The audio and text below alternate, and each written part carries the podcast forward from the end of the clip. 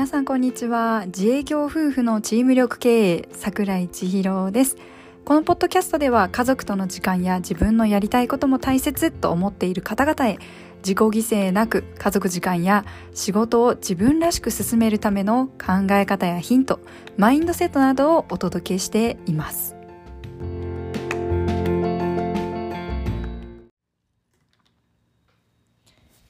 さあ、皆さん、こんにちは。いよいよ3月も中旬となりましたね。東京では早くも桜が咲いているようですね。花見の話題がね、テレビで出てくるとかなり春を感じますよね。でも、あの、北海道はね、なんと5月まで桜はお預けなんですよね。あの、日本列島、本当に桜前線とは長い期間楽しめますね。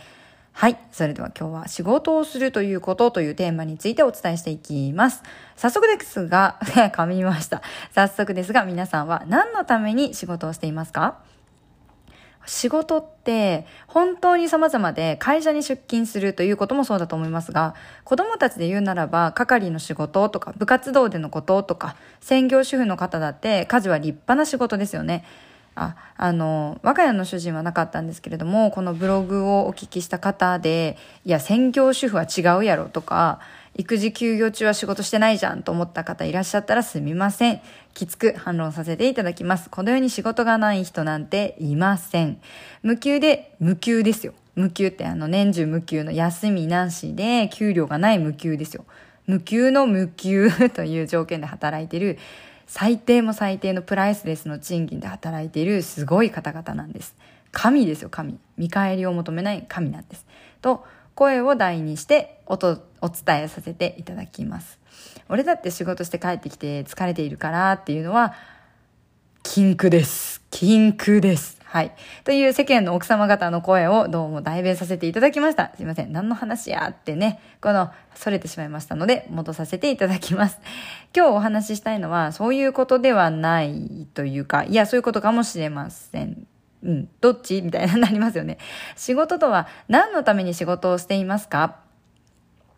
っていうところなんですけど、これ、こうやって質問されると私はお金を稼ぐためと答えてしまいます。生活をするためにはお金が必要で、お金を稼ぐために仕事をしている。でもそうなると、労働してもお金が発生しない仕事はやらないのかとなるわけなんですよね。仕事とは自分以外の誰かに貢献するために私たちはやっているんですけれども、貢献することで貢献感が生まれて、貢献感を得ることで私たちは所属感や存在感、そこにいていいんだよっていうことをあの、感覚を得ることができるんです。ありがとうって言われるようなことを、とか、まあ、感謝をされるわけじゃないですか。感謝をされて気持ち悪くて、いやいややる人っていないですし、いやいややることってないですよね。そう。だから、仕事とは貢献するために行ってるんです。今すぐに結果や見返りが出なくても、今自分が目の前の仕事を丁寧にすることで、誰かの便利につながったり、誰かの不便を解決したり、貢献していくことができるんです。同じこと言ってますね。誰かの便利につながったり、誰かの不便を解決したり、同じことですね。はい。製造業もそう、サービス業もそう、家事も家族への貢献だし、家族への貢献が家族に関わる友人への貢献だし、小さな組織への貢献が社会の貢献にもつながるし、そう考えると仕事ってすごいですよね。なぜお金を稼ぐことイコール仕事をすることなのかっていう答えにならないのかというと、お金を稼ぐということが目的になると、お金を稼げていない時に否定感が生まれちゃったり、いやいややってしまったり、気が重くなってしまったりするんですよね。これだけやっているのに自分が思っている以上の見返りがないとか、それって自分が押し付けているだけの状態だったりもします。自分で仕事をやるということに意味を持った方がはるかに仕事をやるということに楽しさが出てきます。仕事をしているというふうに捉えると嫌なイメージも湧くかもしれないです。例えば、いつも仕事の時間に追われている両親を見て育ったからとか、仕事をして疲れている人を見てきたからとか、いろんな皆さんの目に映る仕事をするということへのイメージはあるかもしれません。でもこれを貢献していくためのツールとして考えてみてはいかがでしょうか？その対価が家族への笑顔かもしれないし、お金ということかもしれないし、それは様々だと思います。私はね、整骨院を営んでいて、たくさんの患者さんの体に触れさせていただいて、たくさんの学生選手たちの体のサポートもさせていただいているんですけど、体が疲れていることに気づかないくらい余裕の方が、余裕がない方が多いです。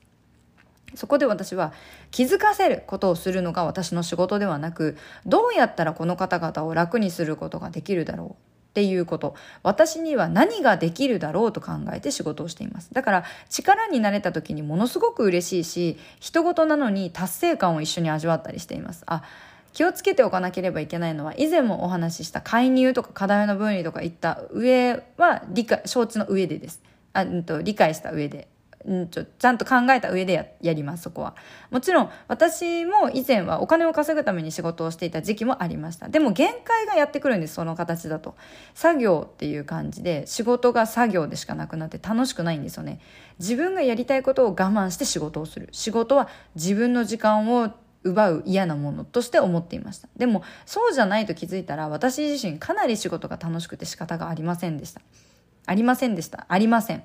仕方ありません。私一人にできることはビビたるものかもしれないけど、自分が誰かの役に立てたり、今目の前に困っている人の表情を笑顔にすることができたり、笑顔を引き出すことができたり、笑顔を見れることが本当の楽しみでしかありません。いろんな仕事に関する考え方もあると思いますが、ただね、その場にいるだけで辛い状況になってしまうんだったら、なんとか無理にでも貢献しようとする必要もなくてそんな時は身を引いたり場所や環境を変えることも必要だと思います。